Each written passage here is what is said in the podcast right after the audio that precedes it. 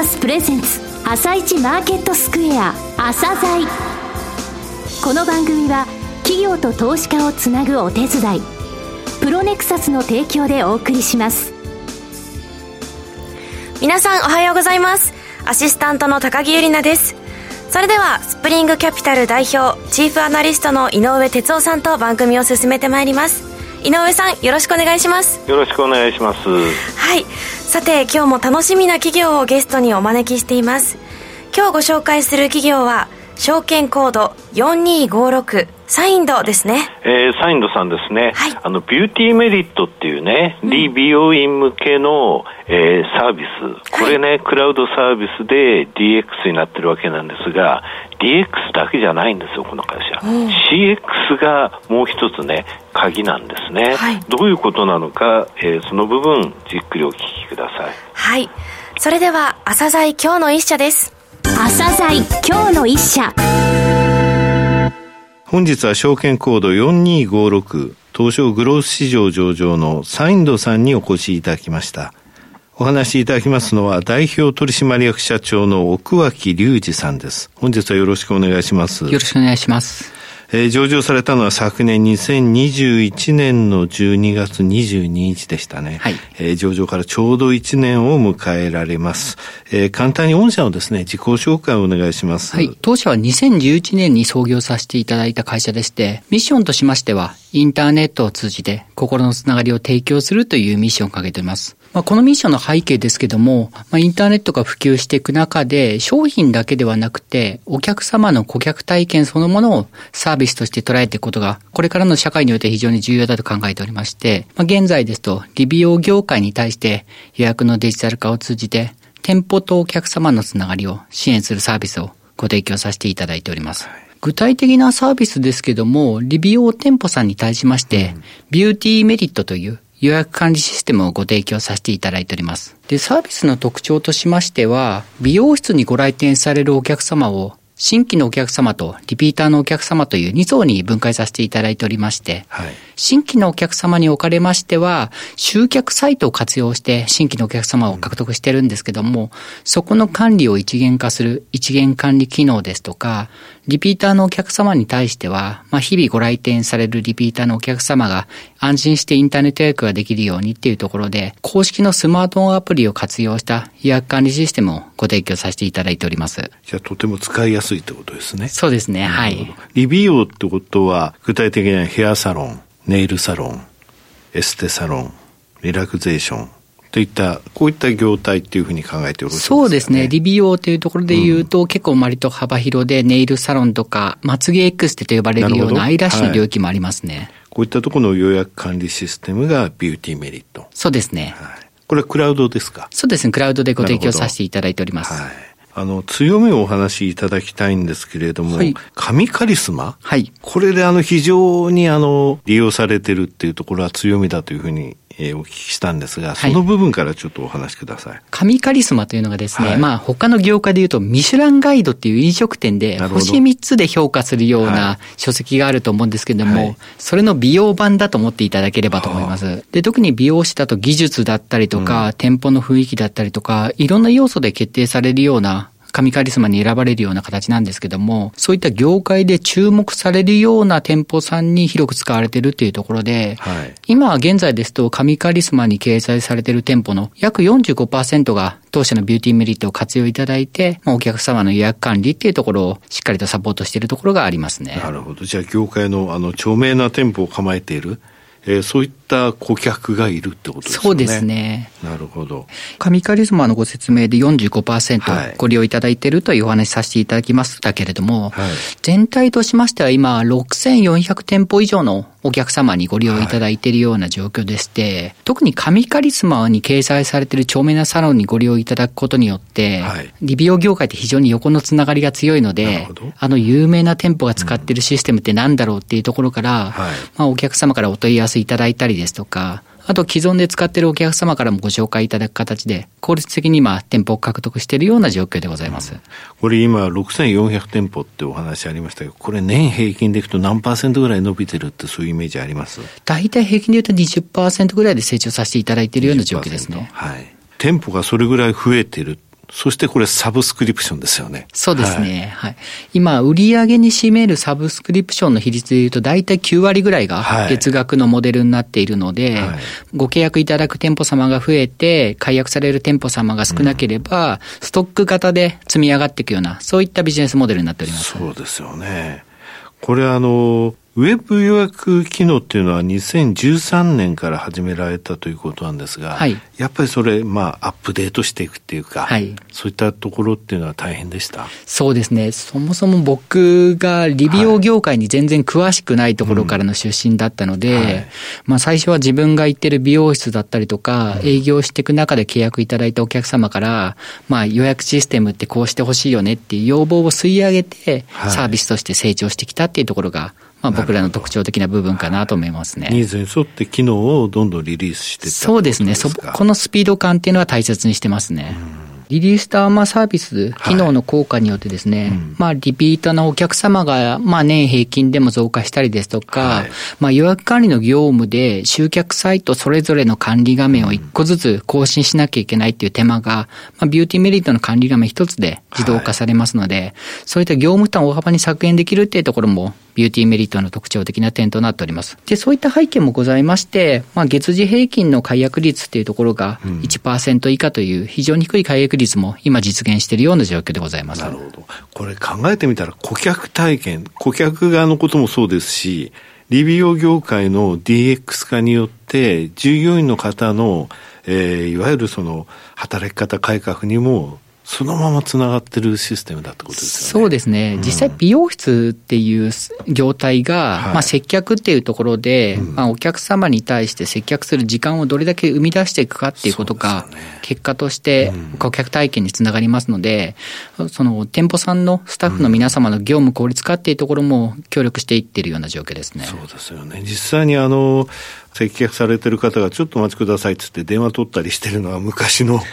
状態でしたね、今でもあります。やっぱりそうですか。はい、あの、まずそういった問題から解決していって、今やこういった CX、DX 双方に対して効果的なソリューションというものが御社のように提供されてるってことなんですね。そうですね。はい。えー、市場環境をどうお考えになられてるか、またその成長戦略ですね、はい、そこにおける。えー、社長の言葉でお話しください。はい。僕らがターゲットしているのが、はい、まあ、美容室や理容室、ネイルサロン、エステサロン等で構成される、まあ、リ美容サービス市場と呼ばさせていただいてるんですけども、店舗数で言いますと、約日本に55万店舗ございます。はい。そういった中でも、まあ、インターネット予約というサービスを軸にやらさせていただいておりますので、はい、リ美容サービスにおけるインターネット予約市場というところが、今ね、平均で20%成長というところもございますので、うん、今僕らがメインで攻めているところに関しては市場は今成長基調かなとは考えております。なるほど。そういった中で、まあ成長に向けた主な指針ですけれども、まずシェア拡大に向けた契約店舗数の拡大。はい。あとはですね、まあ、店舗さんあたりの売上高の拡大というところで、しっかりと機能強化させていただくというところ、この2点が非常に重要だと我々は考えております。で、特に契約店舗数の拡大における取り組みですけれども、はい、理美容店舗さんを運営する上では、例えば美容室やる上では、シャンプーだったりとか、リースだったりとか、カラー剤を、まあ、仕入れる必要がございますので、理美容ディーラーと呼ばれるような商社さんとお取引をされているケースが非常に多くあります。はいうん、で、僕らは彼らと代理店関係も含めまして、はい、プロダクトの EC 機能での連携もさせていただいておりまして、この二軸でしっかりと連携を取ることによって、ビューティーメリットのシェア拡大に今取り組んでいるような状況でございます。なるほど。そういったあの業者さんって言いますか、あの実際店舗に物を卸してるって言いますか。その、えー、会社さんたちが協力会社になってるわけですね。そうですね。販売会社に。はい。なるほどね。そういった形で、あの、販売網としてもう一つあるってことなわけですね。そうですね。はい。これ、あの、実際ですね、ネットを通じて予約してる率ってどれぐらいあるんですか？今、美容室のくくりで言うと、はい、えっと、理美容市場と呼ばれるのが大体2兆円ぐらいのマーケットなんですけれども、はい、それに対して、確か2020年のデータだったと思うんですけども、ネット予約を経由して予約した流通金額という意味で言うと大体6000億円強ぐらいなんですね。はい、まあ実際に予約してる人数とか件数っていうベースで言いますと、はい、2016年がだいたい30%弱の比率だったんですけども、うん、去年2021年においては、もう半分以上のお客様がインターネット予約経由でリビオフィスにご来店されているような状況となってますね。はい今申し上げたのが契約店舗数の拡大における取り組みなんですけれども、はい、もう一点、契約店舗あたりの売上高の拡大における取り組みもございまして、うんはい、ビューティーメリットのご説明で一部触れさせていただきましたけれども、利美容店舗様の予約管理の業務効率化っていうところで、まあ予約管理の自動化をさせていただいてるんですけども、もともと美容室って紙で管理していて、お客様がいつ来ますだったりとか、カットやりますっていうところを管理してたんですけども、僕らインターネットのサービスになりますので、まあ業務効率化をすることによって、自動的にリビオ店舗様のご来店されるお客様の特徴だったりとか、スケジュール感だったりとか、空き状況を把握することができます。はい、それによってですね、この店舗さんに対してどういった課題があるのかっていうことが可視化できますので、うん、そこに対してその課題を解決するノウハウだったりとか、機能っていうところをしっかりと店舗さんにご提案させていただくことによって、まあ、アップセルという形にはなるんですけども、売上高の拡大を図っていきたいと考えております。これは、あの、機能を追加するっていう形になるわけですかね。そうですね。なるほど。このサービスも、ここの部分も使ってみたいっていうような形で、えー、1店舗あたり、まあ、契約店舗あたりのですね、売り上げが伸びるってことですか？そうですね、やっぱりもう6400店舗のお客様にご利用いただいておりますので、はい、まあ、どういった機能をどう使ったらどう伸びていくのかっていうノウハウがある程度蓄積できておりますので、そこをしっかりと足りない店舗様にご提案させていただいて、はい、まあ、お店の売り上げを上げるような取り組みっていうところをお手伝いさせていただいておりますね。また、機能で一つ例をお伝えさせていただきますと、はい、えっと、ビューティーメリットのサービスの中で、理美容店舗様の公式のアプリ作らせていただいてるんですけども、はい、そのアプリ上でリピーターさんが日々予約とかをしていただくんですけども、はい、予約だけではなくて、うん美容室でシャンプーとかリンスとかトリートメントって販売されてるケース多いと思うんですけども、はい、実際ご来店して直接買うっていうとこだけではなくて、はい、シャンプーがなくなったタイミングでオンラインショッピングで買いたいよってニーズも非常にあるんですね。なるほど。そこでアプリ上で EC がご提供できるような仕組みっていうところも合わせてご用意させていただいておりまして、はい、ただ EC でもリビオ店舗のスタッフの方非常に少人数で運営されているので、うん、梱包発送の負担が非常に大きいと。はい。ね、なので、先ほどちょっと成長戦略のところでもご協力いただいているリビオディーラーさんっていうご説明させていただいたと思うんですけども、もともとシャンプーをとかリンスを仕入れるディーラーさんから直接 EC で注文がいったら、お客様にも直接送ってしまうような仕組みっていうところを一緒にやらさせていただいておりますので、お店さんは負担なく EC がご提供できるような、そういった環境もご用意させていただいておりますね。それすごいアイデアですね。ありがとうございます。はいこれらのま成長戦略をしっかりとやっていく上で、今期に関しましては、まあ営業開発を中心とした積極的な人員投資を行って、強固な組織基盤を構築していくことを重点としております。最後になりましたが、リスナーに向けて一言お願いします。リビオ店舗、まあ皆さん通われているかと思うんですけども、しっかりとお客様を接客する上で、店舗さんは非常にいろんな準備をしているような状況でございます。はい、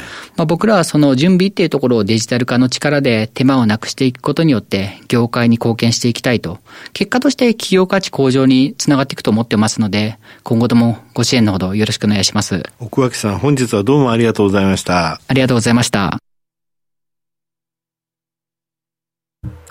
の一社、サインドをご紹介しました。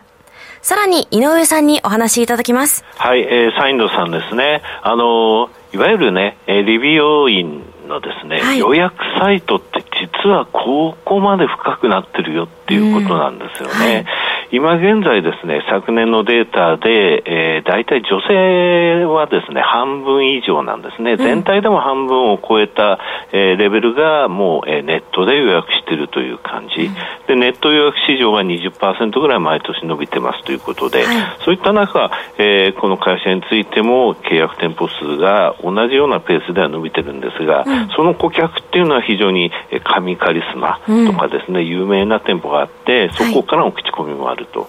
チームって言葉もね、この会社の資料よく使ってるんですが、うん、サインド、それからリビオの店舗ですね、うん、それから顧客、そしてあの商品を卸している会社、これみんながハッピーになる仕組みを作ってるっていうのは今日の放送でお分かりいただけたと思うんですよね。はい、DX はもちろんのこと CX 顧客体験という部分に大きく寄与して、うん、えー、システムをアップしてきたということですよね。それがこの会社やっぱり強みです、うん、はい。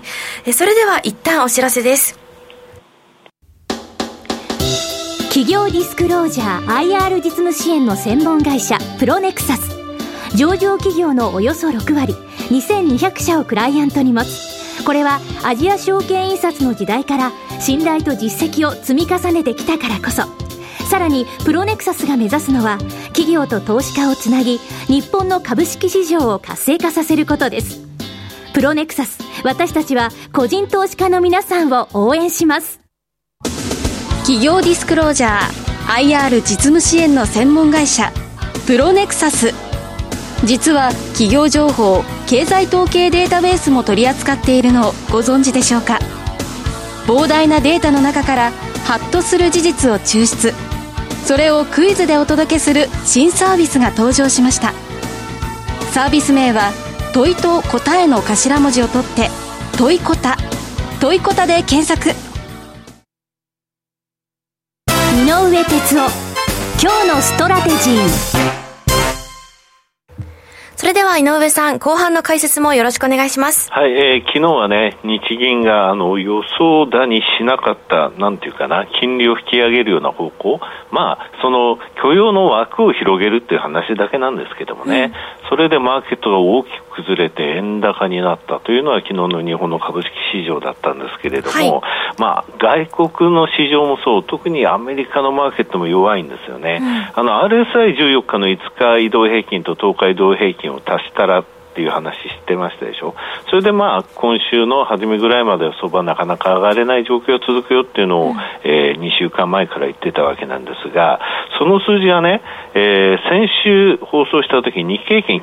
93.46%だったんですよ、はい、これ60%から80%ぐらい下に突っかかって60%割ったりするとその後戻りっていうのは指数強いんですが93.5%ぐらいだと。でダウも107.4%ってまだまだ全然高い位置だったんですが今朝時点でダウが81